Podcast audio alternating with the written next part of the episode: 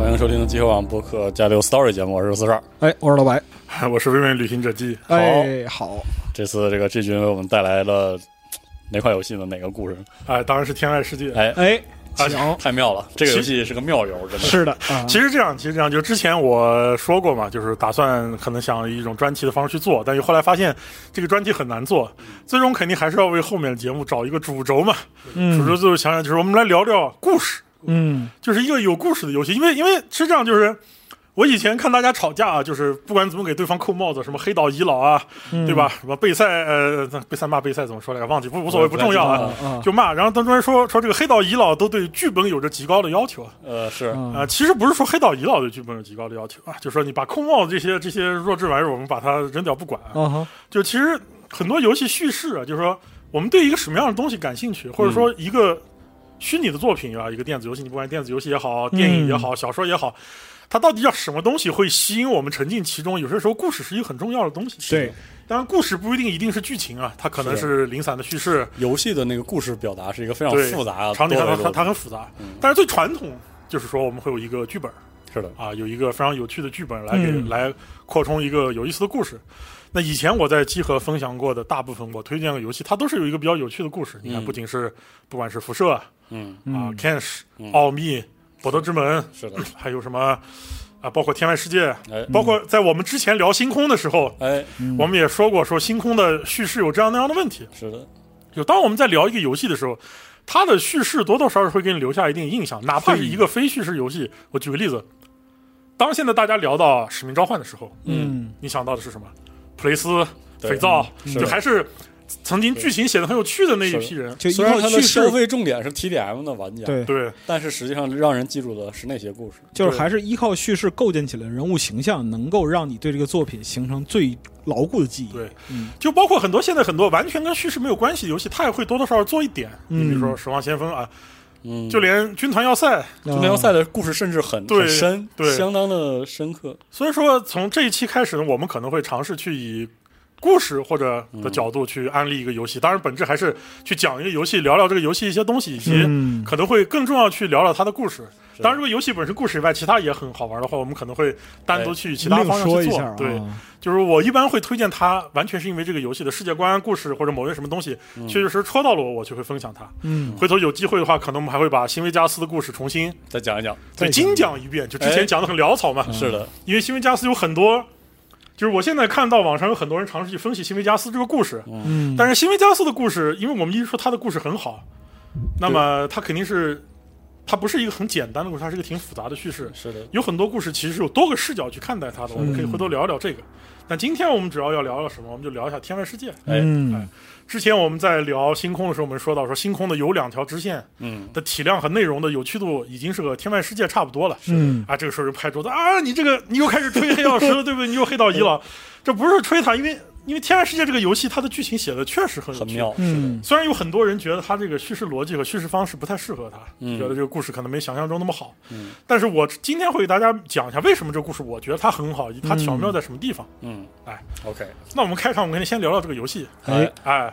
对吧？就说是有人之前总结过说，这个《微妙旅行者记》如果想要吹一个东西，肯定会先说这东西的缺点。哎嗯，呃那我 就来先说它的缺点。啊哎，就就这今这这今年二零二三年了，这游戏已经发售了，居然已经是一个老游戏了，对，对 已经是几年前，四年前。四五年前，哎四五年年前的游戏了对对但是它真是那年我一个极大最大惊喜之一。我呃对我们为什么到了今天才开始聊这个游戏呢？嗯其实也是觉得很多东西也是放了一段时间之后，我们回过头来再体验它一遍，你就会有一些不同的感受。经过时间的陶冶，是的，这个游戏在黑曜石过去做过的无数作品里面，它只能算是一个中小型的游戏，嗯对哪怕是黑曜石的作品中里都已经很小，中型偏小、中中型游嗯戏。其实它总体规模就那么回事儿。对，这种回事，它也像是一个黑曜石试水性质的作品。嗯对，尝试一下自己在三 D 游戏这个这个这个领域能够做成什么样。是的，嗯，在这个游戏后续之后，黑曜石又推出了很多游戏，都是有他自己一套很有趣的那一套风格。嗯比如他之前做了一个那个游戏叫什么求生，就是一个 grounded， Grounded 的，对，哎嗯就是备受好评。我玩过，非常非常好非常的妙求生类游戏，是对，也是在黑曜石在三 D 游戏领域开拓了之后，他们去尝试去嗯拓展的一个方反面。正我是觉得《天然世界》是黑曜石在技术意义上的一个新阶段，因为之前他们在三 D 技术运用上非常的狗屎，对，比如说阿尔法协议这样的游戏对没内响起，对，简直就哇，邪了门了那个游戏真的。然后那个狗屎的评价，哦对我呀，就真的狗屎。就你玩过《黑曜石》之前三 D 游戏，你要觉得它不狗屎，那就也是只能说是真的你很确恐怖实对挺宽容的。但是有天有然世一界说一，确实啊，但是我天然世界在技术你上看就他们在流《畅新了维加四》里面搞的那一堆烂活吧，就对吧？是啊，哎，虽然里边有各种各样的问题，但我不得不说，就是《新维加斯》是一个就是集黑曜石开发能力之大成的这样一个作品。对，嗯然后把天他然所有明显的缺点是全的部做在 游戏里。然后天然世界就反而就是感觉是迈过了一个坎儿，进入到了一个就是成熟的商业游戏应该有的那种 RPG 游戏对，嗯所要呈现的那种稳定性对，都有了。它的内容量不多。我之前说了，它的全部主线加起来就是星空的两个阵营主线的的内容量多一点，对，多一点。呃，但其实这个量也不少，嗯也不少因为星空的 我之前也讲过，对是它的最重要的剧情全部都在它的这个阵营支限线定里之。线它呃大主线十个小时呢，但是它通过一个很这种相对小品一点的这样体量，它做出了一个非常优秀的剧本。嗯，这个一会儿我们在剧本分析的时候，我们会明确的去说，那它游戏有什么缺点呢？嗯首先一就是确实体量小了点，我最后看完这游戏连带着 DLC 带全支线带全收集下来，我就四十个小时不到，是的，对嗯这是就的算是我这你舔拖图舔的你久拖着了。点儿打，对，撑死了也就五十。对嗯你打得快的人，二十个小时就结束，束了。而且拖着这打都打不到五十。之后可能这就会说，他就说你没什么拖的，这个游戏对具体游玩内容就就对就那样啊。而且然后它是一步赶一步的，是，对，而且当时很多人去说期待游戏是是抱着新维加斯那个体量，嗯，去了之后发现哇，你这个体量怎么只有新维加斯三分之一不到？是的，我说那你还说多了， 说多了，说多了，说多了。而且还把它说复杂。对 对。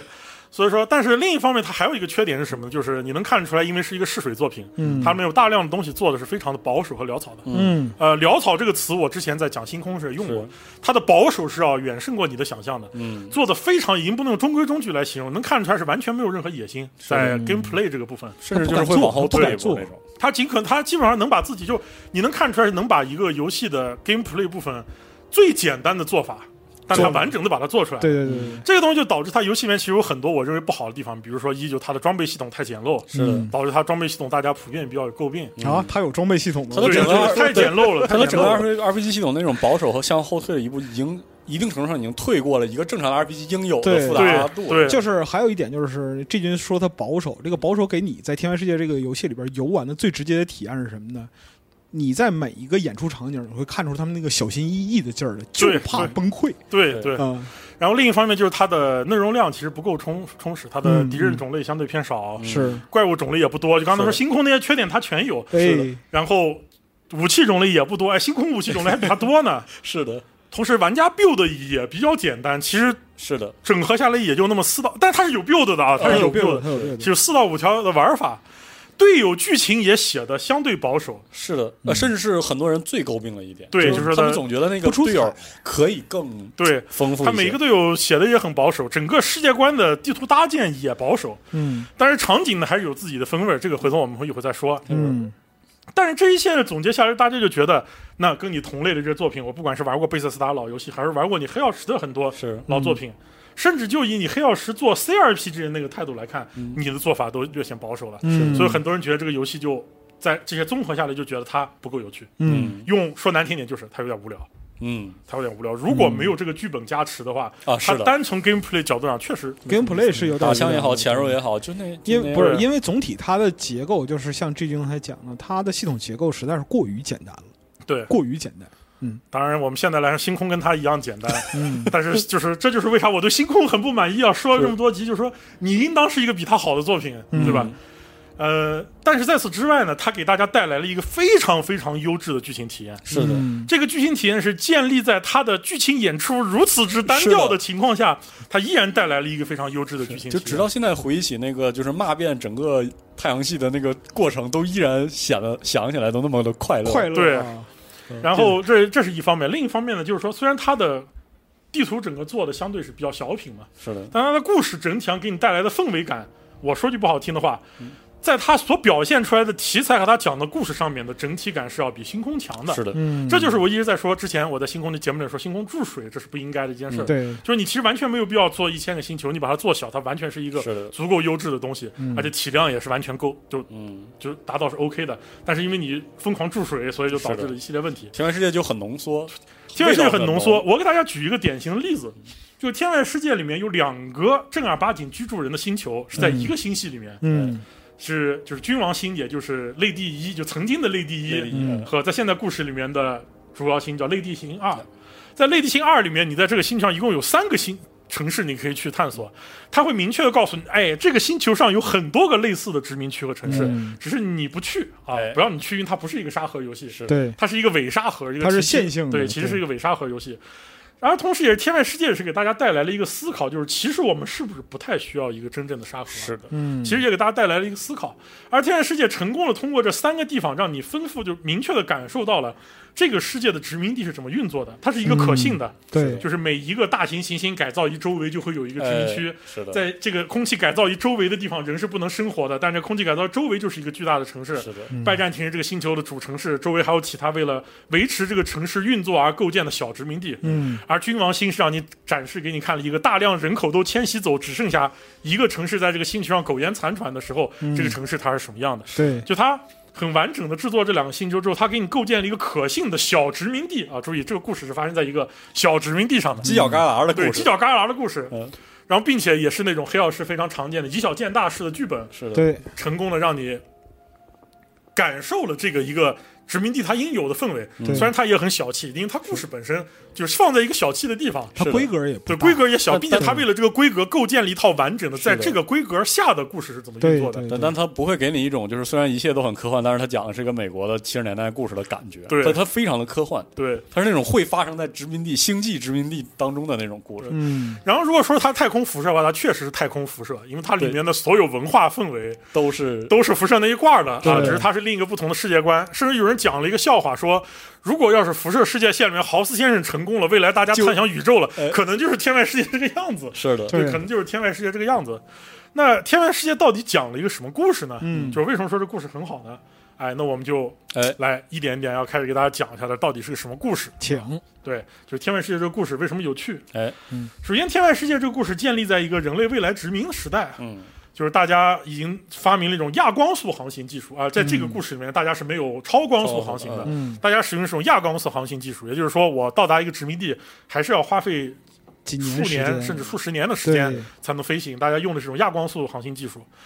所以说导致因为殖民地和殖民地之间的航行是困难的，对嗯每一个殖民地会处于一个相对独立的状态。嗯而在此时的地球已经是一个完全由地球联合会控制的星球，他们把大量殖民地出售给地球上面的企业，啊，由这些企业以开拓性质，所以你大家一听到这个故事设计说啊，你这是一个套皮的大航海时代，是南海或者西进，对啦，这就是一个套皮的大航海时代。其哎实你每一个这个所谓的殖民地，它真的就是当年的一个殖民地，哎由一个企业带队，带着他们愿意加入投资哎企业投资的人，最后加入这个殖民行业，来到这个星球，成为这个星球殖民体系的一部分。嗯这确实就是一个套套皮的大航哎海时代的故事。平时熟不熟航海之民？对，对甚至包括那个企业要承担这种殖民风险，哎对这些事儿的要素都都在然，后你还包所有事儿，对，然后我们故事里面发生的这个翡翠鸟星系呢，嗯是一个非常非常偏远的殖民区。对，这个殖民区被地球当时探索到了之后，它就以一个相对不够不不贵的价格嗯卖给了当时地球上的几个公司，嗯而这些公司共同组建了这一个探索探索团体，哎，起名叫董事会，就是由多个公司组成的。这些董事会成员都他们都是地球的大企业，嗯他们就抓壮丁嗯啊，就是要从地球抓壮丁。哎，你们是不是已经厌倦了自己的地球生活呀？嗯是啊，呃你们应该跟我一起来开拓这个世界，成为宇宙的开拓者，嗯来追寻、来探索自己人生的成就啊！嗯就是这种奶和蜜的那块地在等着大家啊，就描述这么一个东西，嗯然后就啊，大家就开着殖民船浩浩荡荡的就飞到了这个这个殖民区。嗯然后在这个故事里面，大家亚光速航行，所以在从地球开拓殖民区，大家需要把自己冷冻起来，哎，对，冷冻在休眠舱里面，是的，到了这个地方再解冻。结果这两艘大殖民船，哎，飞到这个星球之后，有一艘不见了。呃嗯失踪了。嗯，哎，这就出事儿了，这就是哎嗯大事故。但是有一艘成功到了，而董事会也没有什么办法，就只能先让一艘船上的殖民星殖民上殖民的人全部嘖开始对这个星系进行殖民和居住。哎而另一艘船，我们再想办法，先找啊着再想办法，再等它。那那在这个故事里面，我们知道，其实大公司对于这一个星这个星系就其实就是本地政府，他们控制这个星球的一切。对，这个董事会的最大的这个就叫做联合防务这家公司。哎，啊，同时我们也知道，它虽然叫联合防务，其实它手底下还有各种琳琅满目的什么克里奥姨妈，是的，什么这儿那儿，就大量加盟商，都是一些各种嗯各样的小公司，每一个公司都有自己一套、一套东西。然后，他在这个星球就开始了殖民。嗯那么在这个世界观里面，人类能够殖民外星，是因为他们发明了一种技术，叫做行星改造技术。哎对在游戏里面大家是能看到的，是一个巨大的、哎大非常大的机器一个机器，嗯放在那儿之后，它就能把这个星球星球没有氧气的地方打创造一个氧气氧风气炮，在这里人嗯就能够呼吸，并且让本地的重力也变成一个类似于地球的重力。嗯对行星行星井改造之后，这里人就可以在这里生活了，这是这么一套技术。啊，我们光看这一段背景介绍，仿佛就是一个生机盎然，对吧？对生机勃勃的一一片哎开拓之景啊！是的哎，就是啥事儿都有了，就缺你个人。嗯对，你这个你也知道，黑老师不可能写这种阳光向上的故事确的 实啊，是这样的啊。但是这刚个才说这些背后都有幺蛾子。对，这个故事告诉我们啊，它其实这个时代背景在我们刚才说了这一套特别生机盎然的时代背后，它所面临的其实就是一个大企业垄断了一切嗯的一个，其实是一个人吃人的社会。嗯嗯大企业垄断了殖民地的所有生产物资，嗯所有生产物资垄断到了什么程度呢？啊、在这个故事里面，一个企业员工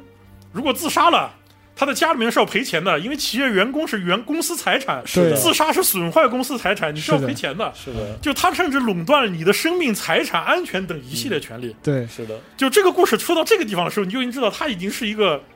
一坨啊，这个世界哎时代已经是个一坨的这时代了是一个就是人类畅想星海殖民并对资本主义拉满的这样的一个对是状态， 并且他也会告诉你，其实地球政府也不是什么 好鸟强而有力的政府啊，嗯啊，他们对于殖民地是懒得管的，只要你定期老把税给老子上来，哎哎，我就不管你了，你只要给我上税。嗯同时，地球也不会管你这边，那这边的治安就完全是由企业负责的，企业就有自己的军队，老百姓这边什么人权、什么法律，那完全是企业说了算。是的哎，这就是这个时代的一个开端，大家其实就已经能看得到了。嗯 OK，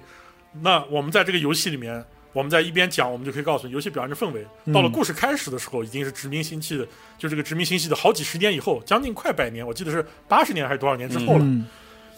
这个星球已经成功的殖民到了很多个很多个星属区于，安顿下来安顿下来了。大家一切生活都啊，好比欣欣向荣，每一个人都有自己都有所得，有所每劳。嗯对每个人都被啊剥削的很高兴啊但现实是什么情况呢？现实是，每一个签署了殖民协议的殖民者，他其实都把自己签了份卖身契卖给这个企业了。对你来到殖民星之后，你必须要严格按照企业向你说的事情去工作，是的，你要严格按照企业告诉你的工作时长。在这个星球上，大部分人工作一天要工作十四个小时以上。嗯哎人然均后墨西哥 人，对，然后你消费全部只能购买企业给你提供的产品。对哎你会发现，你这是每妙啊一个人生活中的所有东西都是围绕着企业展开的。你吃的是企业给你提供的速食品，你住的是企业给你提供的临时住房，嗯你穿的是企业生产的衣服，对连你的娱乐、你看的电视剧，都是全部都是来自于企业。是的这个是整个你的社会、你的人生全部被一个公司给控制。对，非常美妙的资本主义双循环，从哪儿嗯？赚，嗯你就得从哪儿花出去。哎对，妙啊你没有个人财产，因为企是业的会非常精准的控制你每个人所能拥有的个人财产，哎它一定会让你沉沉浸在这个无穷牛逼的消费主义时代里面，是的美妙的消费你的一切对，啊！一个生活特别痛苦的人，嗯，实在是活不下去了，嗯想要自杀。可以向企业申请自杀资助，而企业在教你怎么自杀之后，还会收你两块钱的自杀辅助费。嗯，就是这样的一个时代。对并且他会告诉你，你损害了公司财产还是要赔钱的。是的如果你赔不起，你家里赔；如果你没有家人，就你的工友赔哎。为什么工友赔呢？说我自杀，为什么我工友担责？是嗯你没有看管好企业财产，哎哎，反所以正你就是也要有给辙公司赔钱。嗯是，就这样一个时代，就说到这个地方的时候，大家就我操，说这个时代是不是有点黑过头了，是是吧？啊，这个你已经已经可以了啊，这个赛博朋克故事都不像你这么写啊。嗯，啊、那我跟你说，你要是觉得这故事纯是黑暗就，就是你要知道，一个社会的人是怎么看待这个社会的，取决于他处于一个什么社会里面。，是的 嗯，当一个殖民时代的人已经对这个时时代习以为常了嗯我，翻译一下就是麻了啊啊，啊！从出生，他他已可经能已经是麻了第二代嗯或者第三代殖民者，他出生就这样，大家已经麻了，嗯对于生活已经是一种逆来顺受了，的啊已经无所屌味了，是这该样。怎么样就怎么样吧，那还对怎么办呢？嗯，实在要日子过不去的话，哎，企业可以给你提供一点自杀补普助，通人推翻企业的小说，让你内心暗爽一下，看嗯看爽片，哎差不多得了啊。呃，就是像的韩国人拍拍讽刺现实的电影，哎，嗯让你看看，能给你拍出电影来，你差不多得了，就差不多这个意思。嗯，这个大家这个时代都是就哎过着，如果没有危机来临。哎啊，这个世界一定会这么顺利的这么下去，是的，资本家赚的钵满盆满，老百姓日子就这么过。嗯，那你要说老百姓日子过得很惨吧，大家至少饭是能有饭吃啊，对吃呃吧哎能？吃饱，嗯哎，这种日子过，你管它进行就像我们老说，一个时时代的什么样的人会造反？那没饭吃了就会造反。哎哎，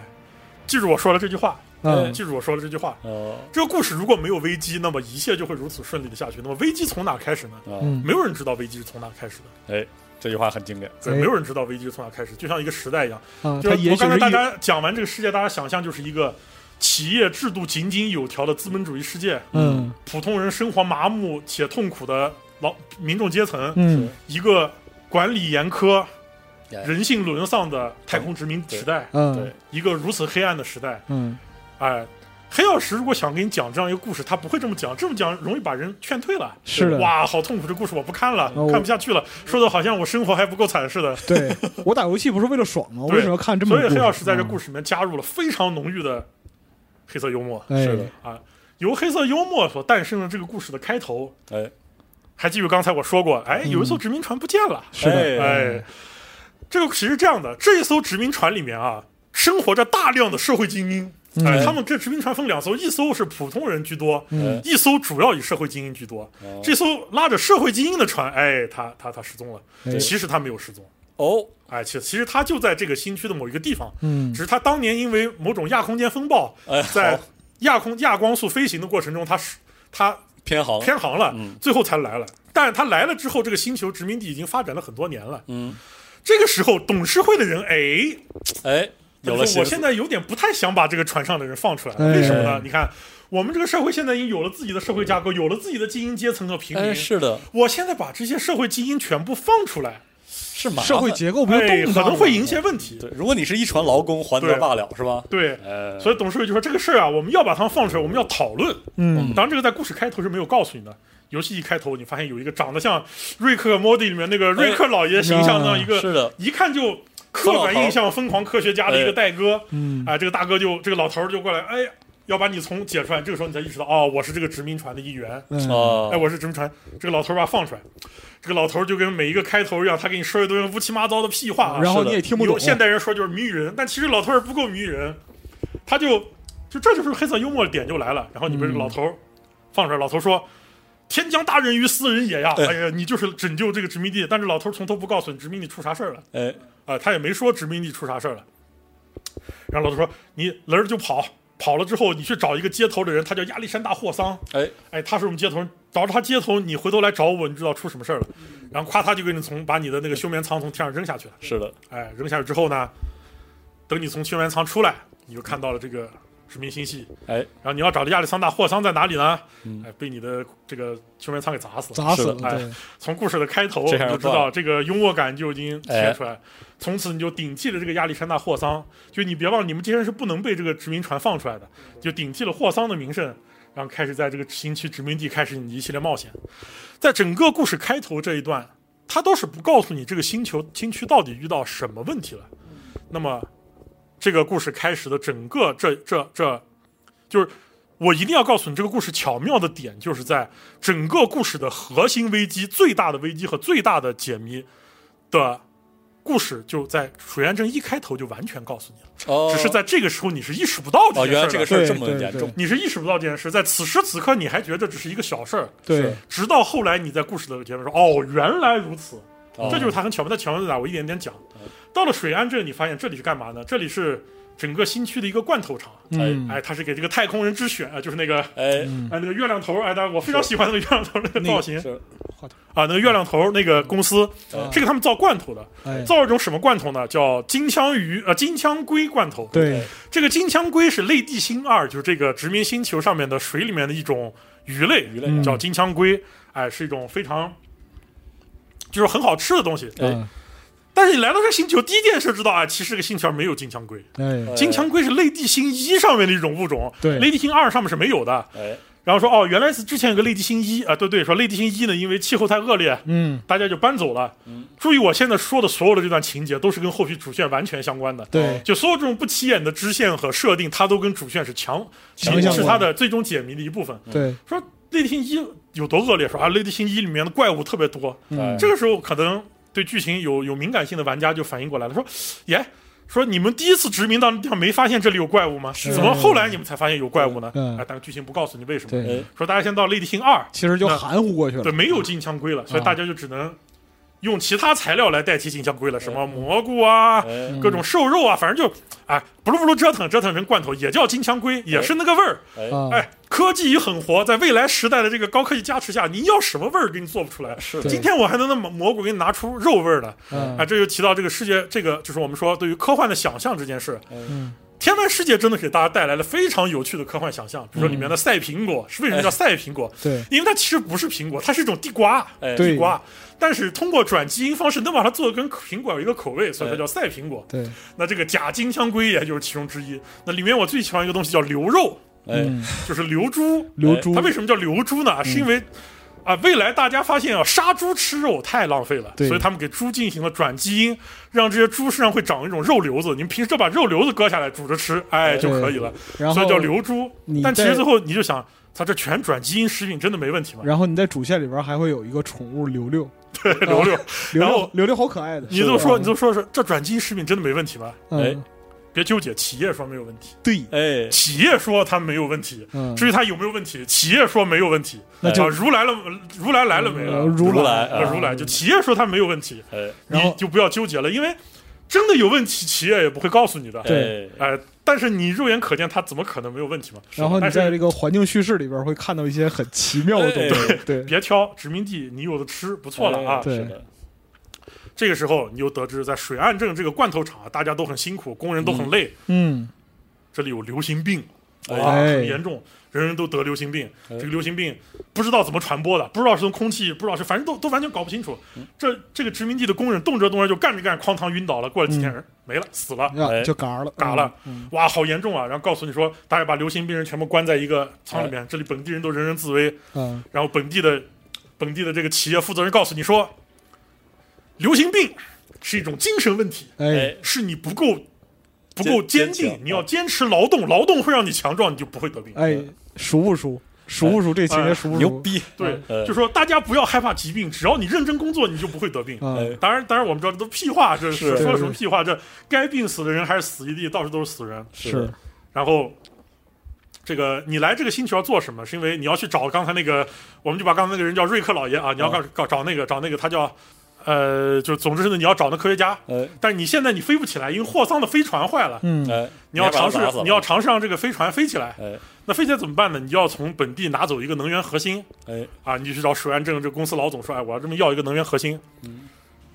那大家这个时候就想，太空工业时代，是啊那我整一个能源核心还不简单吗？是啊，就是水岸证老总说，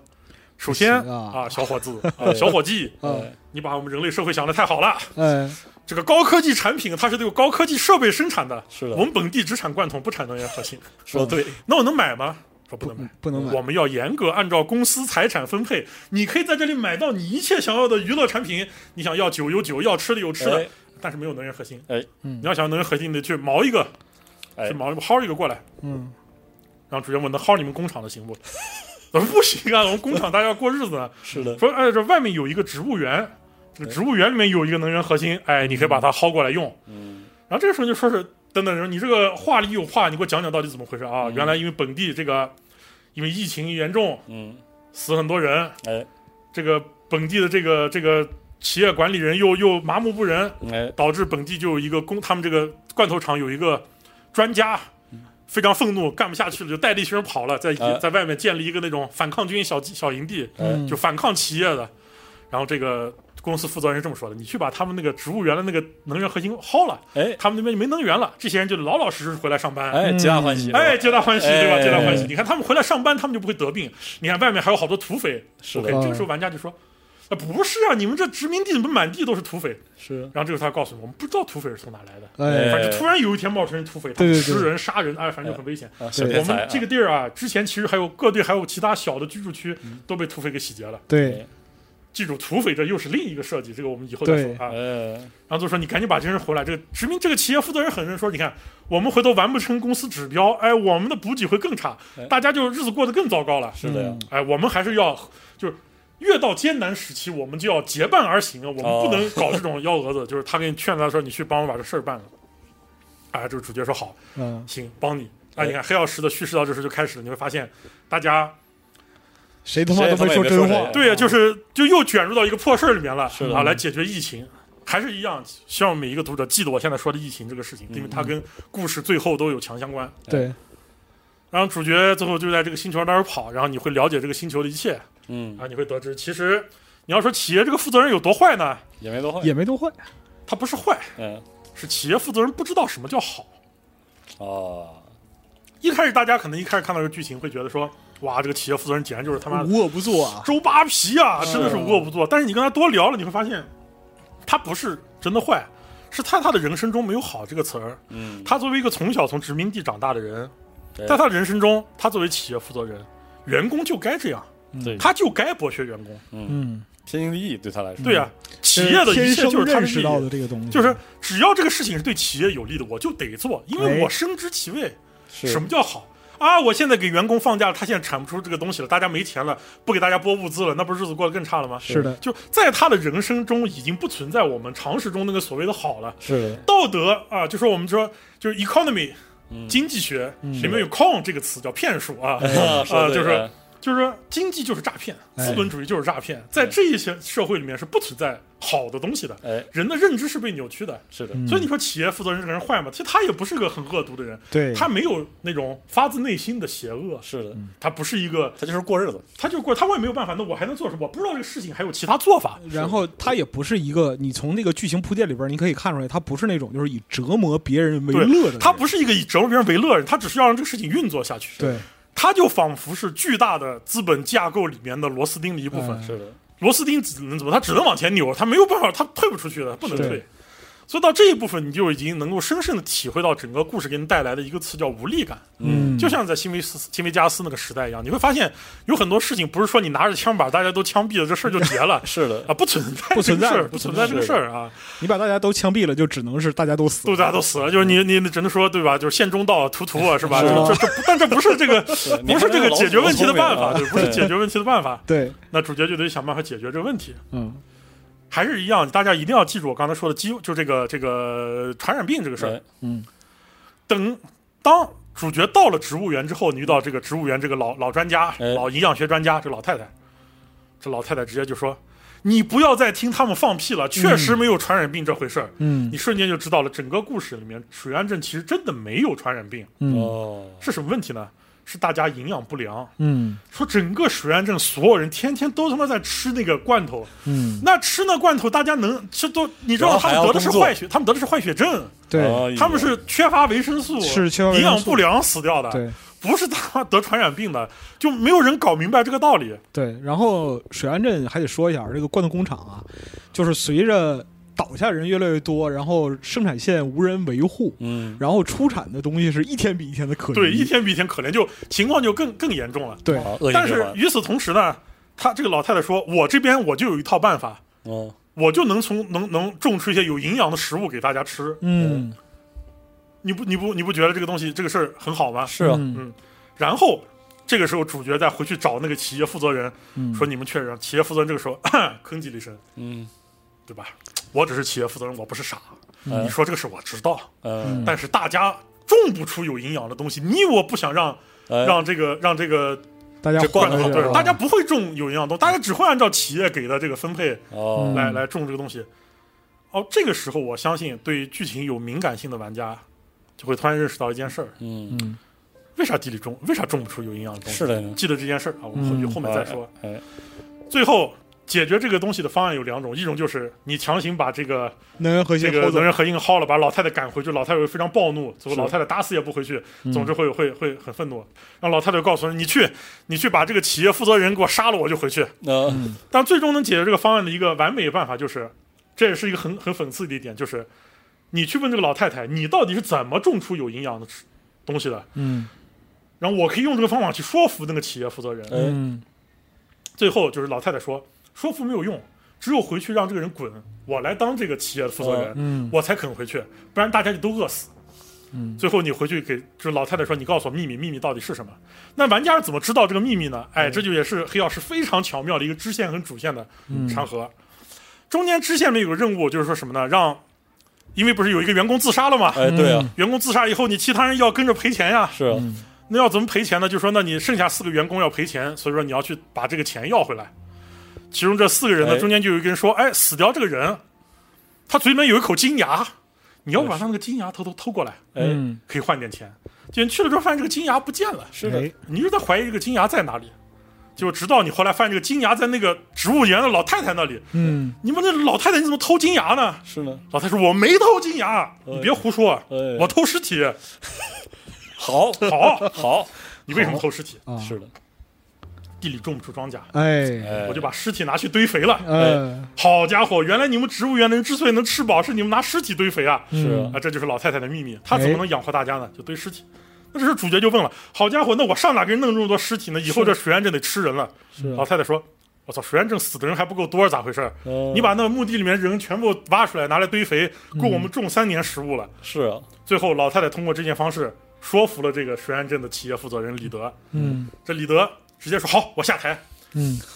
只要这件事情对企业好， 我我我就下台，我立刻走。哎呀，然你后李可德以嗯你就可以走看了。到，就是在整个世界里边，他是没有自己的，对，嗯，就所有人都仿佛是一种魔怔一样的这种方式做事情，对但是还是记住我刚才说那句话，因为在这样的一个世界里面，每一个人从小长大，他的认知都是被扭曲的。对李德这二话没说抹屁股走人，老太太成了水源镇的负责人。哎嗯，与此同时，水源镇在老太太带领下，大家都有饭吃了。哎嗯但老太太也会告诉你，尸体用完了，大家可能又会有又会出事儿。是的， OK，水源镇的故事就到此为止。哎呃，哎，至少解决了，对，至少解决。然后你在这里找到能量核心，开着飞机你可以走了，找到了这个哎，飞回去，找到那个科学家，就我们说那个长得像像瑞克老爷一样的人，嗯哎找到科学家。这个时候，科学家告诉你说：“我为什么要捞救你出来？嗯，我不只是要救你出来，我要把整个这艘殖民船上所有睡着人都救出来。哎嗯说为什么呢？”这个老头说：“我们这个殖民星要完蛋了。哎，哎，”说：“不对呀、我这不是看着大家日子过得还就是有点没欣饭欣吃向呢，荣啊，怎么就完蛋了呢？”说：“你根本不明白，我们这个这个星球出大事儿了，哦，具体出什么大事我不知道。”啊？但是就是出了大事儿，但是董事会那边已经出事儿了，嗯他们现在正在执行一些计划，叫什么叫强制退休计划？嗯哦什么叫强制退休计划？就是我要让殖民星的一半人把它冻起来，啊，剩下一半人工作。说为什么呢？说怀疑是我们的粮食不够吃了。嗯啊，哦，那为什么粮食不够吃呢？这什么道理啊？然后菲尼克斯他也不知道为什么，他有很多推论，他不确定。哦，但是现在他有一个方案，是什么方案呢？就是我们他妈把这艘船上这些专家全部放出来，这些人都是精英，都是社会高层，都是科学家，大家一起来想办法呀有。个辙，嗯啊你光把这些人冻起来是个什么事儿呢？是啊，对吧？而且提前他告诉你说，你知道为什么我只能解冻你一个人吗？嗯是因为这些人被冻久了之后，你们身上所有生物质全部都已经软化了。嗯我现在把它解冻出来，你会变成冰激凌一样化掉。哦，嗯只有一种药给你们注入这种这种，现你们只有才能一个一个被被唤醒，啊唤醒嗯。同时，我告诉你，不能再这么冻下去了，这么冻下去，再冻久了，你们谁都唤叫不醒了。嗯哎，现在董事会说把一半的人全部冻起来，那不那就那一半以后呢？事儿能不能解决？解决不了怎么办？是那是不是代表着被选中这一半被冻起来的人就就没了，其实冻到死嘛，冻到死？嗯我操！我他不能接受这件事儿，所以他就偷偷跑出来了。他现在需要你帮他去把那些解药，就那个能够让人唤醒的药嗯全部偷出来。我要把整个殖民船的人全放出来，对，这样大家一起共度时间呀，要不是然这我们都要完蛋了。是的，主角说行行，说没问题啊，说我来帮你啊，怎么样怎么样，就是这样的一个故事。嗯，然后你主角通过这件事，你往后走，一个殖民星一个殖民星去走，是的，去调查以去拾取你需要的东西。哎比如说，你想现在说我要去那个科，就把那个这些解药全部偷出来，哎我就要去这个星球最大的殖民星叫拜占庭。对啊，，这个名字起的也有点不吉利啊，哎，是的，名字 其实是是是不太吉利，是不太吉利啊哎。就是起起个啥名儿吧？你说是啊，啊，你起个起名叫什么伊斯坦布尔，我我还接受。 总之，你要去拜占庭里面去偷，然后你又得想办法能混进去。对你要想办法混进去了之后，你就得有一个董事会认证的一个导航信标。哎对，，你那要你有要身获份得董事会认证信标，就是你需要一步一步、一步一步去去推进。嗯嗯在这过程中，你就要在穿梭于这个星系的各个殖民地，哎，去深刻的去去寻找这些东西的，嗯嗯去一环套去一一环，环套一环去解谜。当然，中间这些具体复杂的剧情，其实可以大家可以我们是可以略过的，是，因为它都是解谜的过程。我现在直接告诉他这个故事的谜底是什么。但是推荐大家玩一下，大这个家嗯其实每个可以小从故事对，可以很棒从嗯序章这一块，大家知道这个故事的谜底是什么？为什么大家没有饭吃了？嗯我们先从头开始说起。哎还在一开始说，大家想象中这是一个制度分明、管理有序的资本主义社会。嗯哎放屁！这个故事告诉你，人人都是草台班子，哎这个世界上就没有的，没有那玩意儿啊，地球就是草台班子。对哎，地球是什么草台班子？当年他们在探索殖民星的时候，这些科学家的报告里面其实明确说了，翡翠鸟星系啊，它不适合人类类居住。哦住，哎对，但是得卖，为什么不适合人类居住呢？因为翡翠鸟星系土壤里面的氮化物哦等一系列化合元素不足，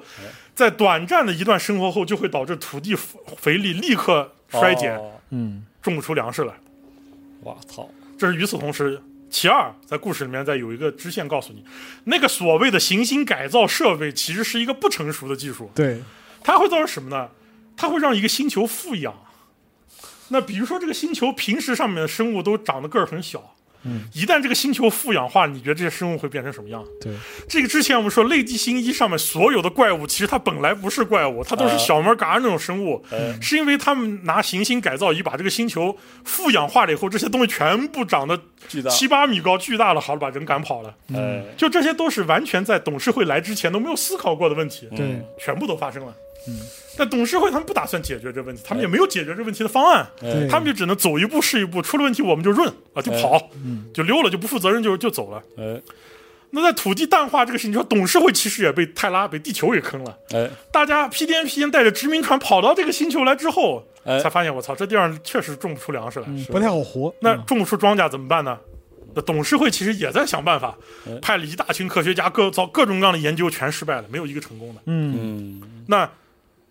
如果我们要是成功把这些殖民船上这些科学家放出来，能不能解决问题呢？嗯很难说，说不定吧哎，不一定。有赌的成分，对，但是董事会觉得，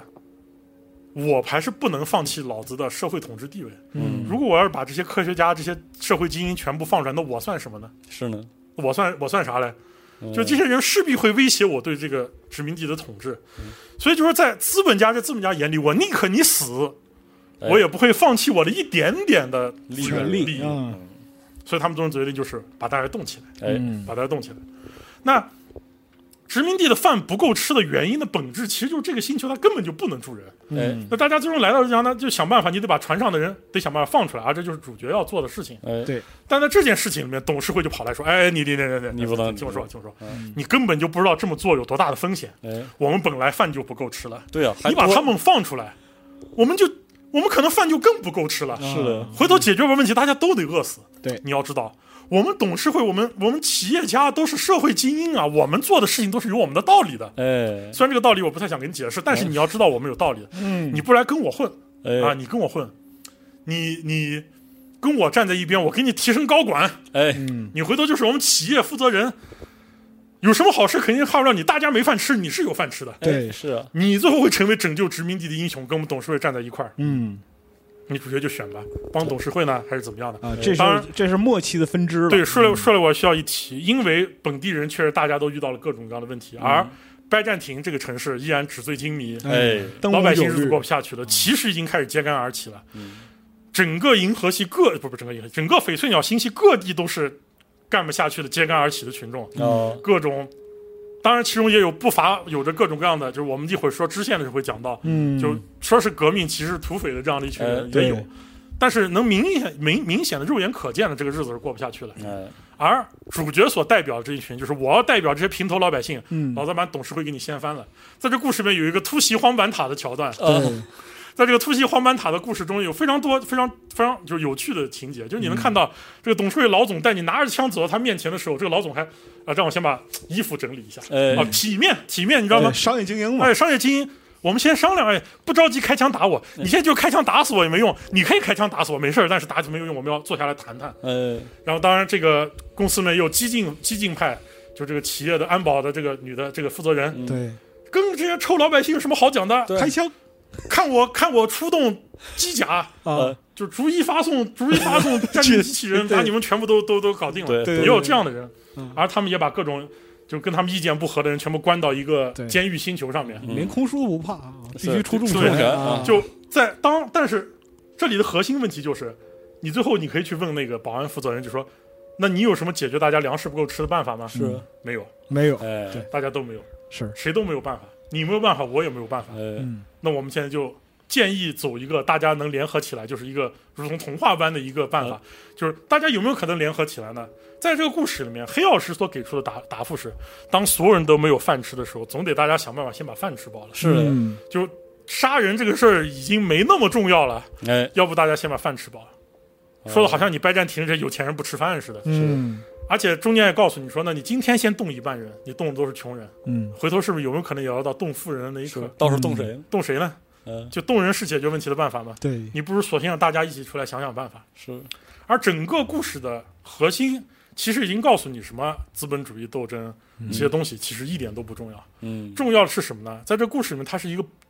秉持了一个很传统的观点，嗯嗯就是一个社会的生产力嗯最终才是决定了嗯大家到底过一个什么样日子的是的是的，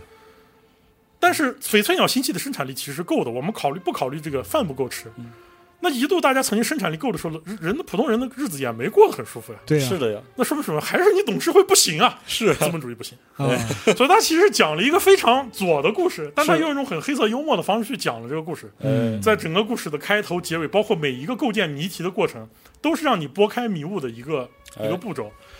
在我在游戏的一开始以为粮食不足这件事情的时候，我曾经一度确实认为是董事会不愿意给大家分拨粮食，嗯嗯，但是。当然，故事解谜告诉你，其实董事会他也没有办法的时候，嗯确实让大家有一种我操，那这怎么办？是的，是，然后与此同时，很多人说：“哎，操，那你炒地球求人啊嗯？”OK，这就到了这个整个这个，虽然说黑曜石做了一个很小品的故事，嗯，但这故事发生在一个很有可能极大的框架下面，哎对地球失联了。对哎联系不到地球，对，为什么董事会如此焦急要干这个事情？因为他们有一天发现地球失联了。哎嗯突然有一天跟地球再也联系不到了，并且他们和其他殖民地殖民地的联络也中断了。对，董事会不得已派了两艘军舰过去找地球人，再也没有回来。嗯地球到底出什么事儿了？对，哎没哎人知道。没人知道啊，妙就妙在这对儿，并且在游戏一个支线也告诉你，星空中有东西，嗯有一些你不知道的东西。对，然是后他们切断了信号站和信号站之间的联络，然后你是在什么？没人知道。你在哎某些支线里边啊，你会看到就是殖民地的光纤科技背后的一个草台对对付那就个是状在态，在整个这个故事里面，就告诉你，之前在在我们今天这期节目一开始给你描述那个伟嗯大的哎太空探索的时代背后，是一地鸡毛。嗯通讯和通讯之间的技术，其实是一种非常不成熟的短波通讯技术对。而大家要利用这个技术，仅仅是因为亚空间能打水漂，大家飘到了这个地方，于是就开始殖民了。呃对地球把殖民地只要卖水之后，他就不管了，老子只要坐收企业上税就行了。突出一个糊弄，至于你本地人死活，我操，那关我什么事？是企业负责的，你们是给企业签了卖身契的。嗯是的，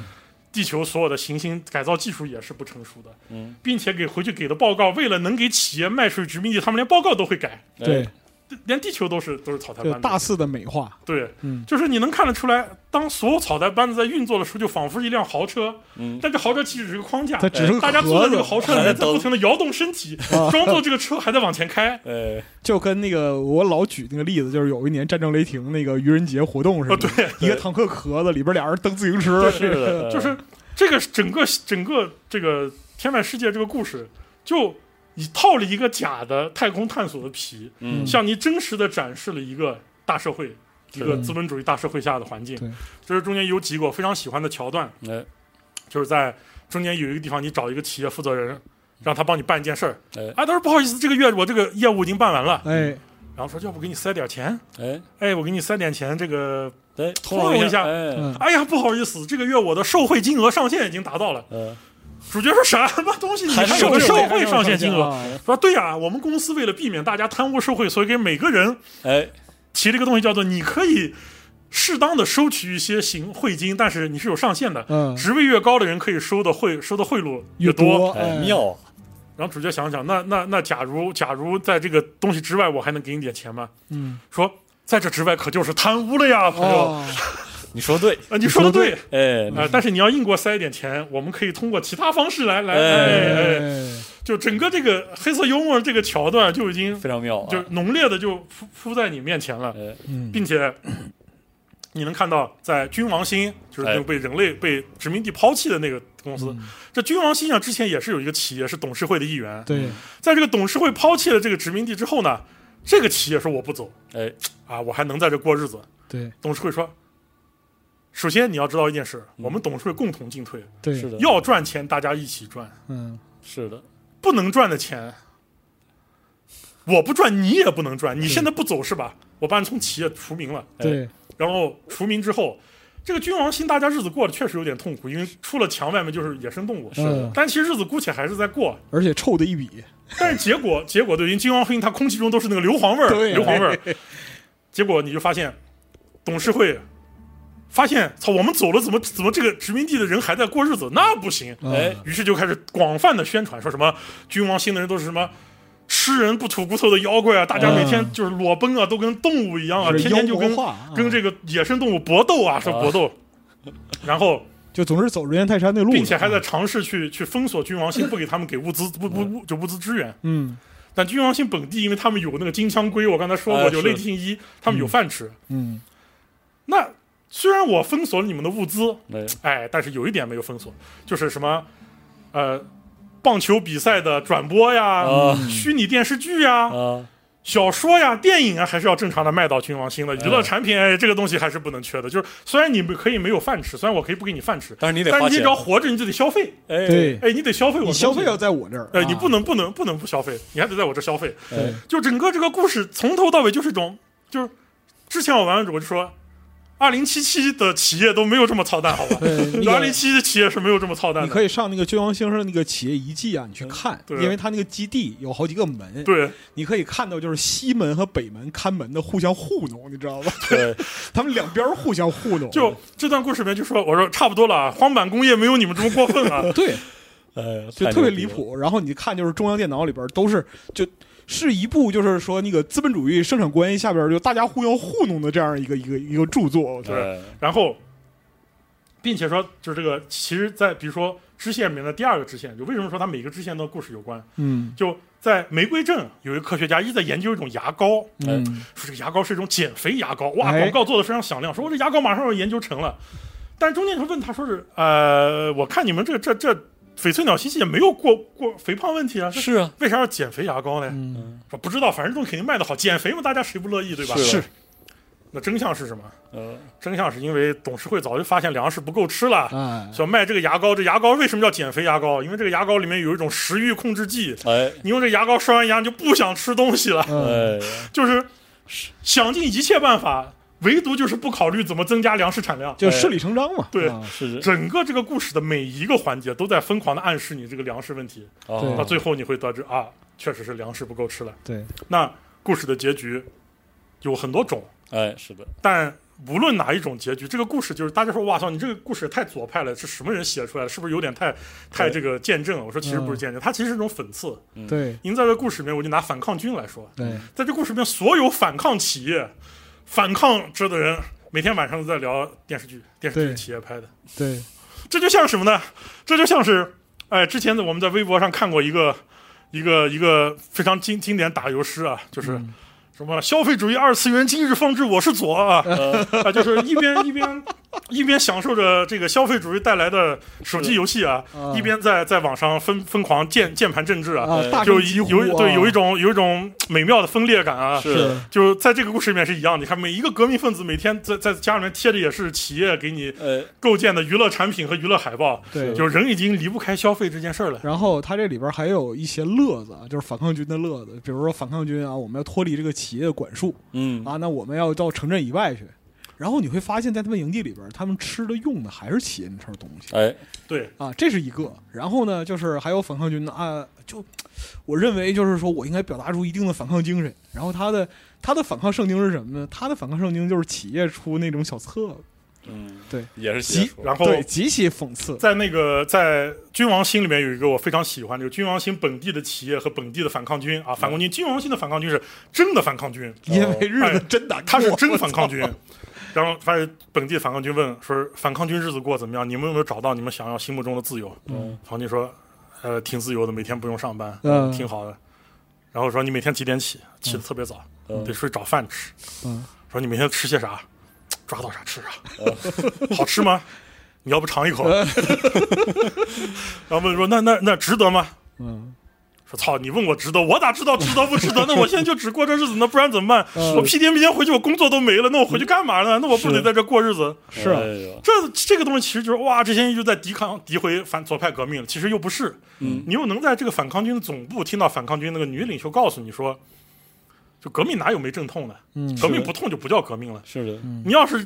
只只能生活在温柔乡和这种美好的时代，那你就你你你你永远不会争取到任何有用的东西。哎是的，如果说你能为了一顿饭就去出卖你人生中所有东西的话，那那你就过去，没人拦着你，你是认着的过去，你你过回去去就上行班去回去呗。对啊，啊，这是一方面。那另一方面，在很多故事里面告诉你，在这故事里面有很多所谓的反抗军其实是投机分子，对，嗯他的本质是是，我反抗了，哎抢一波跑了，嗯，然后出去在大企业消费啊，买爽到了之后还没钱了，哎，我是反抗军，我要出去抢劫了。嗯就只有他在打劫的时候他是反抗军，哎不打劫的时候他就是老百姓。嗯，就里面有大量这种故事，就在告诉你所谓的什么意识形态，什么什么东西，真正核心放在这个时代时代的大背景下面，就是有饭吃比什么都重要。是嗯的，他是这样表达了一个这样的东西。当然，你不能说他这种思维是对的，嗯，但他无论如何，黑曜石尝试在故事里面让你描述一个世界中的种种每一个面，嗯，它是一个什么样的。对，在这个故事里面，我最喜欢的一个结局就是你的队伍里面有那个有一个小伙子很年轻，呃哎是一个棒球运动员加超级搬运工，嗯超级棒他啊是一这个就是投掷球手，对，掷投掷，球手，对。哎，他很喜欢那个投掷，他是一个最喜欢把革命两个字挂在嘴上的人，是嗯他觉得自己是一个这反个抗人青物，我觉年得，我写特得别喜欢他，是一个叛逆青年奇妙对对，然后他跟着主角混，就觉得主角是那个带来变革的人。嗯，最后，主角击败了资本家，击败了反抗，击败了这个企业的高层，带领着大家解放了其那个殖民船上面所有人。嗯，然后他的结局是这样：他说，当他发现革命之后，其实没有欢声笑语，嗯，嗯，是的，也没有什么盛大的游行来歌功颂德，对，剩下的其实一地鸡毛，哎，是这个惨痛的现实和惨痛的世界，饭还是不够吃，对，哎一切还是很糟糕。嗯，是的，就是他想象中那种美好的、伟大的愿景，其实并没有到来。嗯，但是他突然意识到一件事情，就是说千里之行是始于足下的。嗯哎，革命的真正意义，其实就是在于打破一个旧世界，并重建一个新世界。是的，对，所以他积极的投身所到以他建快设，速就积极的投身到了新世界的建设中，对，并且从来没有觉得这件事情有什么问对，题。这个人物真的特别特别妙。哎，他对，他他在登场的时候是一个没有脑子的毛头小伙子，对，对，因无为政府就是说，在这个人对想象中的革命，就是那种唱着歌，像英雄主义一般，如油画中一般，对举着火把，成为某种英雄主义象征。有但一在种英雄主义之外，剩下的是什么？是一个很惨痛的现实。这种对，是的当你推翻了一个旧的秩序之后，留下的一定是一地残断壁残垣。是那的，怎么办呢？你得建设他，得你得建设它。对，就整个这一段故事，其实深刻的表达了黑曜石它中间有几个编剧对于他们心目中的这种他认识很清楚对，这种而且就是左派革命的一种嗯对想法。嗯而且就是你提到这个小伙儿啊，就是艾利克斯，对，他对其实是你队伍里边儿就是最纯粹那一个。，对，如就是在结尾没啥的时候，心思，对这个他在不是他在结尾的时候，如果在结尾你可以选择，就是说向资本家投降，对，你跟资本家投降之后，他立刻跟你开火，立刻跟你翻脸。他把对枪拔出来就立刻就说，就直接扣动嗯扳机，直接开干，就大概意思就是说你背叛工人阶级，操你操对，妈！啊看工人阶级就操你 妈！特别 好，对真是，而这个你的其他的几个队友呢，其实就是说，大家说这个队友呢，整体是平淡了很多。嗯我确实确实觉得天外世界队友都，他甚至这，我觉得他的流程中没有结构去更多的塑造这些，就是大家可能有印象，就你是想机修工小妹儿是个同性恋，跟那嗯个对对跟 P D 者号的舰长谈恋爱。对，对还有啊，那这个段写表达的是挺挺有意思，能对看出来应该是一个女写手写的。嗯，然后还有就是那心理非个常好神父的那个追求自我平静、内心是的平静，对神父那个剧情我就非常没有意思，为什么呢？嗯，因为在《辐射新维加斯》里面，我们品鉴过约西亚·格拉汉姆哦这个角色对已，经品鉴过了，你神父就是一个超猴版的约西亚·格拉汉姆，就太没有劲了。就有关约西亚·格拉汉姆，以后我在讲辐射的剧哎本剧情里面，我们会很详细说。所以神父那个就觉得啊，你这个我已经品鉴过一次了，你不是想太低配了，太低配了。然太低后配了，就真正那个小伙儿是是，特精神，对，有很精神的最后的结他尾主要是那他有段，他有它成里长边儿的对还有一个就是女队友萝莉对，啊、也是相当不错的，就是原本出身中产阶级家庭，就然那后个机修工小妹儿。对学医的，但是那个什么，就是最后离、啊不不不是不是不那是个那个医生艾丽，对医生艾丽，对对然后就是你跟他到他家，你会发现他爸妈重视他的程度不如重视他们家地毯，对，是这样，就是他非常他有一个我觉得非常有意思的剧情，就是呃，这里面充分的表现一个资本和商消费经济怎么把人异化的，哎，就是这个医生医生这个阿杰他和他家里人那一段，嗯就是在他父母的眼中啊，我的女儿最丢人的事情是什么？嗯最丢人的事情不是他日子没过好，啊是在我的朋友之间，他让我的面子上有点对有点挂不住，你让我在我的阶级里对蒙羞，阶级里面有点蒙羞。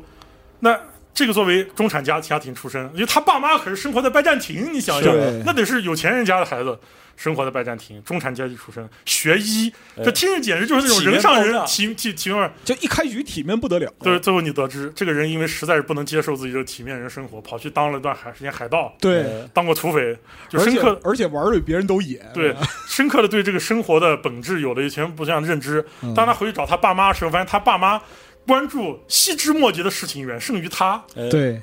关注自己家的地毯远胜于他，对关注自己生活中每一个体面的部分远胜于他。是的，他就突然有人觉得，其实自己的选择也没什么错。嗯对是对，那你说他的父母不爱他吗？嗯，我可以很负责任告诉他，他父母也是关心他的，对，只是这种关心会留一种非常奇怪的，就是你能明显看出他父母其实并不能很分很明确的分清楚自私和他爱这两件事情的区别。嗯就我关心别人和关心我自己，有些人说是我关心别人，其实本质是关心他自己。哎对是他的父母就是很典型的是这样的。嗯另外还有一个就是说，爱与关心在这个就是资本主义生产关系下边被异化的这样一个程度变，成了算账，对当然，这个故事里面有很多比较极端的部分，比如说让工人提前退休，哎啊，呃怎么提前退休呢？延迟说退休计划是啥哎啊？提前那个啊，对对对这个退休计划到底是什么？就是把你送到楼下面，让机器人把你打死之后，然后把你埋 了。然后这里边儿啊，我最喜欢里边儿桥段就是里边儿关于广告的桥段哎啊，就是对，它里整面，个游戏从头到尾充满了广告，是的，而且是极其的对艰辛，而且这个游戏里面还有一个最讽刺的一点，就是它每一个公司的吉祥物，嗯，它都会做的特别亲民，对做的特别开心，特别阳光，特别灿烂。对比如说太空人只选的那那个、那啊个月亮头儿，你看是不是是特别开心？哎是的，它的广告词叫“这不是最好，It's not best choice, 啊嗯 it's space choice”，就是哎太空人只选。太空人之选，然后哎，特别阳光向上。然后太空人之选呢，他不是有一个打工人叫那个格拉汉，就带着哎一个那个月球头，是他对在那个 PD 者号上，他你看他带着那个。就月球头是一个非常阳光灿烂的哎笑的一个表情，对，但是他本人又又又丧啊，又厌世，极其的阴郁，对极其的阴郁。然后你能看出来，他还跟自己家里面人给他妈发发信息说，啊我工作还挺好的，哎心里也知道对对他对赚不了几个钱，就非常惨的社会人，对，嗯然后他还要戴着那个面具。然后你看这公这个还有什么其他企业，什么克利奥姨妈，对说你最好的姨妈关心你的生活，哎是的那你也知道她关心是你的钱袋子，不是你的生活， 甚至她不关心你的钱袋，因为嗯这些钱都是企业发给你的。哎，就整个在这个故事里面，你会看到什么样的人生活的最自由啊海盗最自由，亚光速打捞这群海盗好像生活黑帮生活最好，就但凡只要不是正常人，哎日子过得好像都还行，都还可以，只要你老老实实按部就班过日子，就全都特别的惨。对是的，就当社会发展到这个状态的时候，其实就已经属于是，我觉得属于是一有塌点糊问涂的题一了个状态。然后包括说你开的飞船没谱号上，对，就是你跟 AI 说给我唱歌吧，它永远只会给你唱广告歌，对他只会给你唱广告歌，没有别的对没有别的是这样的，啊。就然后他这个这个，因为这个游戏给每一个公司那个售货机都放多了一段那个广告词儿和音乐，哎对。每一个都非常好玩。这个像之这个之前就是说，我们去那个采访那个汉化本地化的这个部分的时候，还说就是这个是最难最难的部分。对像那个李佐，就是后来我们知道在 DLC 里面啊讲了李佐那个厂子，嗯，就他李佐的广告词好像叫李佐什么拥抱你的明天，哎就每一个人广告词哇都好好积极向嗯上，特别他妈而正且能量，是然后巨广告的积极黄金时代的时候，那个文案的那个水平，对高对水平，就是大彪哥威的那个劲儿，对对，，但就是啪一下把美好生活甩在你脸上那种。对，每一个人背后都是一地鸡毛，都对是一塌糊涂，都是各种各样，就是让人都提不成的事情。你到是的不同的企业里边，你还能看着对就是就跟他的广告词儿就完完全不搭嘎的那这些东西。刚才我们解谜了这么多，你还记住我在故事一开始让大家要记得土匪这个事儿？那嗯嗯，土匪是怎么来的呢？哎，这是 DLC 一的故事，嗯哎，所有的土匪啊，就是之前有玩家说我这所谓的土匪啊，他们平时没有不是生产，他们怎么变成土匪的？嗯，后来我们在 DLC 一的故事里面得知，这所有的土匪，他们本质上是被打了一种药，嗯，啊这个药是什么呢？就是当你打了这一针，你就会二十四个小时不停的工作，不知疲倦。嗯，啊就给这针打完之后，人都全部狂躁的不行，兴奋剂了，嗯然后就开始出去杀人。然后你会看到就是他身体就各部分出现奇怪的变化。对啊哦结果他们给好多实验品打了这个药，这人全变成狂躁杀人魔了。嗯然后这些人最后砸了这个实验场地，跑砸了了科学家的这些店，嗯然后。全部搭着飞就飞船飞得满地都是，然后董事会实在不好处理这些人，就把人随便找个星球一丢就不管了，嗯就人就到处跑，到处满地都是，然后土匪越来越多。对，啊，这个这个东西吧，就是这个故事，其实在现实的美国里边啊，还没完，这故事还有一个结尾。嗯我刚才是不是说这个打的是让你好好上班用的？哎，最早研究这个药啊，完全不是为了让人上班的。嗯这个故事特别扯淡。最早大家研究这个药，就为什么这个公司要投产研究这个药呢？是公司的一个董事会的负责人，为了让自己家的狗在狗狗选美比赛上面的精神头儿更足，说要给他研究一种药，让狗狗在狗狗选美比赛上面能拿第一名。嗯但他又不能用这种理由让自己旗下的这个啊科研机构去研究这个药，所以他就找了一个借口说我们要研究这种能让人打力争、工嗯作二十四个小时的药，就是这个其这个真相简直就是一种以一种离谱才是能的就是真的是就你都不知道怎么对就令人离大发指谱啊！令人发指，令人发指。但是这个就是我玩 DLC 一的时候啊，我直接联想就是什么呢？就是美国美国的现在的美国真正发生的事儿，就是在六七十年代大量的药物滥用，对，一直到今天，包括还它有对这于个劳动者的这样一个药物滥用的问题。这个里边就是推荐大家看本书嗯，叫就是《美国小城镇的死与生哎，》啊。对对对这对个对对对对，它讲的是，就是说一个小城镇是如何被那个各种药物，包括毒品，嗯给祸害到那样一个程度的。包括说是像在八十年代的时候，因为在那个《天外世界》DLC 一里边，这个药物它指向太明显了，它就是冰毒，哎，它就是冰毒。因为就是在八十年代的时候，甲基安非他吗命，啡、冰毒、对止痛剂，就是啊嗯这类东西的滥用，其实是在就是一个很现实的话而且题。他们最初滥用的理由是为了压榨工人的生产，它是为压，就是你只有用这个东西，你才能连续工作二十个小时。嗯，对一个是这个，另一方面，在后来美国到了七八十年代的药物滥用，也是为了减少医疗成本。对，就当你身上疼，那就吃点止你疼就药使，用止痛剂压，吃住点止疼对片就压住就行了。你对但有些人疼，他可能是其他病，你对不去医院，你就但不是知道自己得什么但病。是你疼到就是说吃止痛片、吃止痛剂压不住的时候啊，你多半是快死了，你也不用治了，对你也不用是治了，对对，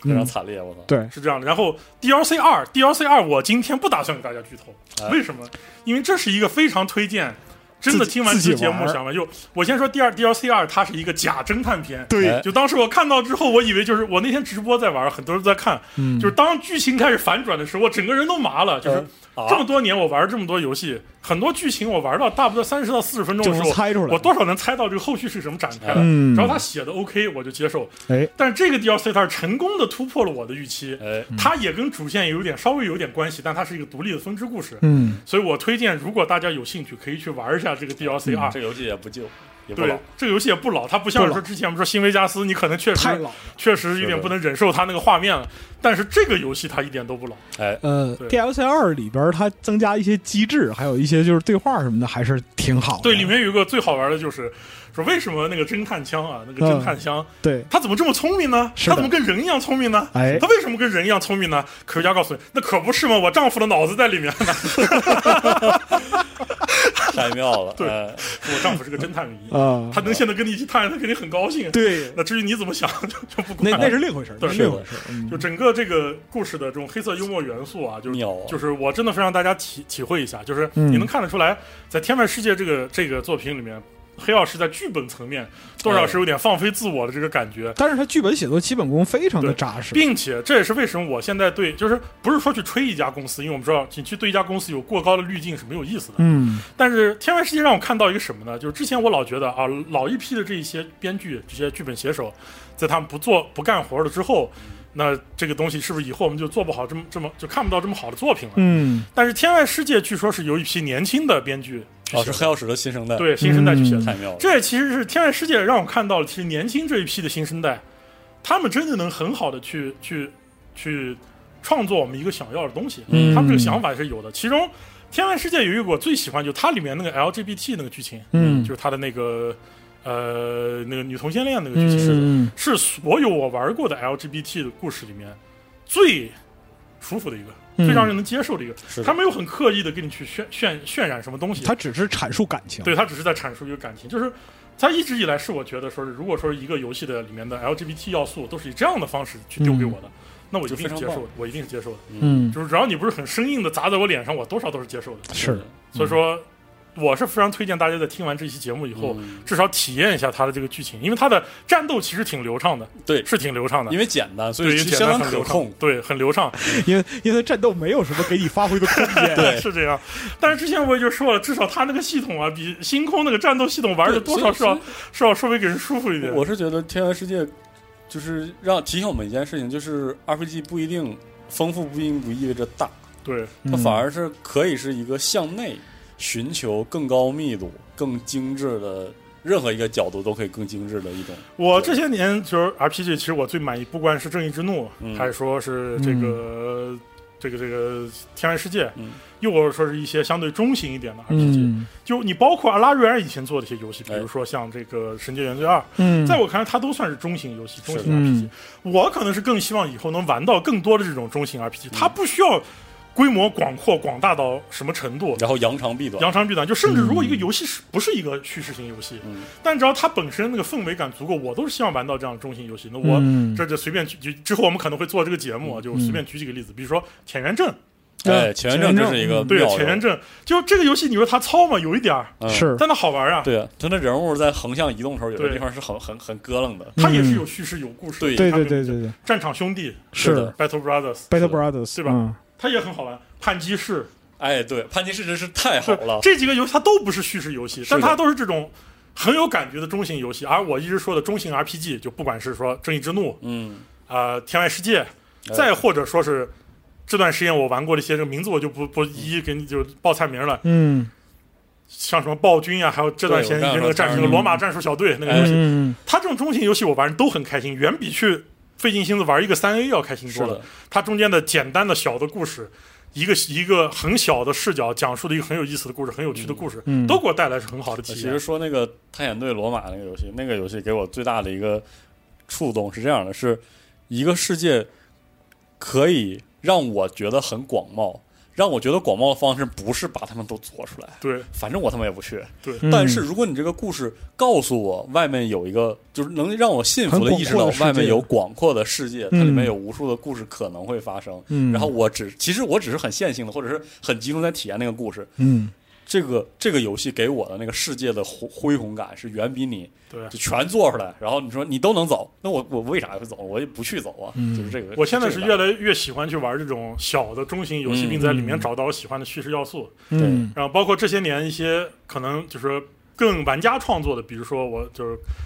之后我可能会尝试以辐射的拓展去讲那个钢铁雄心的嗯 MOD 就是 OWB，嗯也都一样，我就是会蓝尝试调啊去去找更多有意思的故事和叙嗯事来给大家分享这个东西，哎也是更希望推荐大家去玩儿。好所以这一期《天外世界》其实就是这个目的，好就跟大家聊聊这个故事。推荐大家回去再体验一下，你哎 x RP 也好，是在 Steam 上买的也好，再感受之一下后，如果有机会的话，就是我们也希望跟这群多做一些，我就是有关游戏叙事，对啊对就是包括说玩家在游戏里的关于叙事的体验的这一部分的节目啊，而且哇，《田园世界》卖的时候，它还不像今年这样，今年是所有的感觉，所有的热门门类都是 RPG，大家对重新关注给 RPG。是所以在当年的时候，感觉就一个兴邦的一个中小规模 RPG 扔出来，没有太多人关注。但是今年，如果各位今年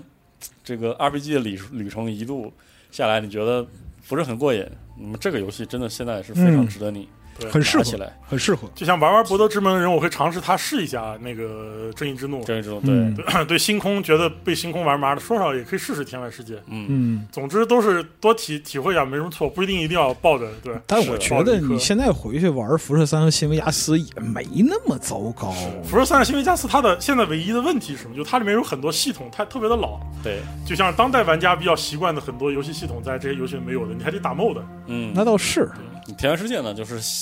依然是个现代游戏，是，所以推荐大家回去再试试。嗯，行，就像包括《上古卷轴五》，现在大家都觉得它有很多哎，哎比较老的部分。是的。上古卷轴五你技能系统不重做还能玩儿，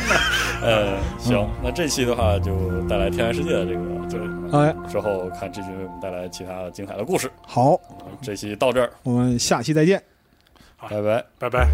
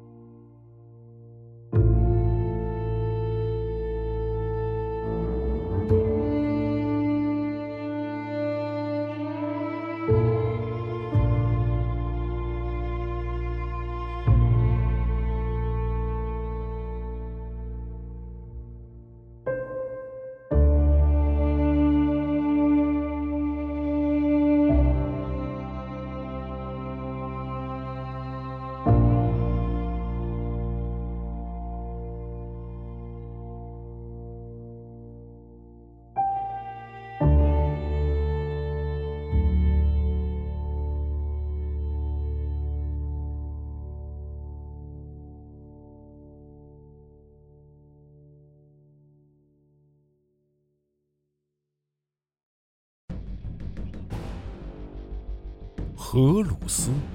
易患荣耀者，光明星辰，帝皇宠儿，如父爱子。他受封战帅，是帝皇麾下各路大军的总指挥官，是万千世界与整个银河的征服者。他是无出其右的战士，也是手腕卓绝的外交家。荷鲁斯是一颗冉冉升起的新星，然而在他坠落苍穹之前，又会经历怎样的命运？集合网独家正版授权，《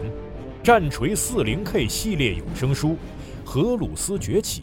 《伪神》《燃烧的银河》以及《千子》四部有声小说，现在均已在集合网、集合 App 上线。唯一的善是知识，唯一的恶是无知。这场席卷银河的大叛乱已经拉开序幕。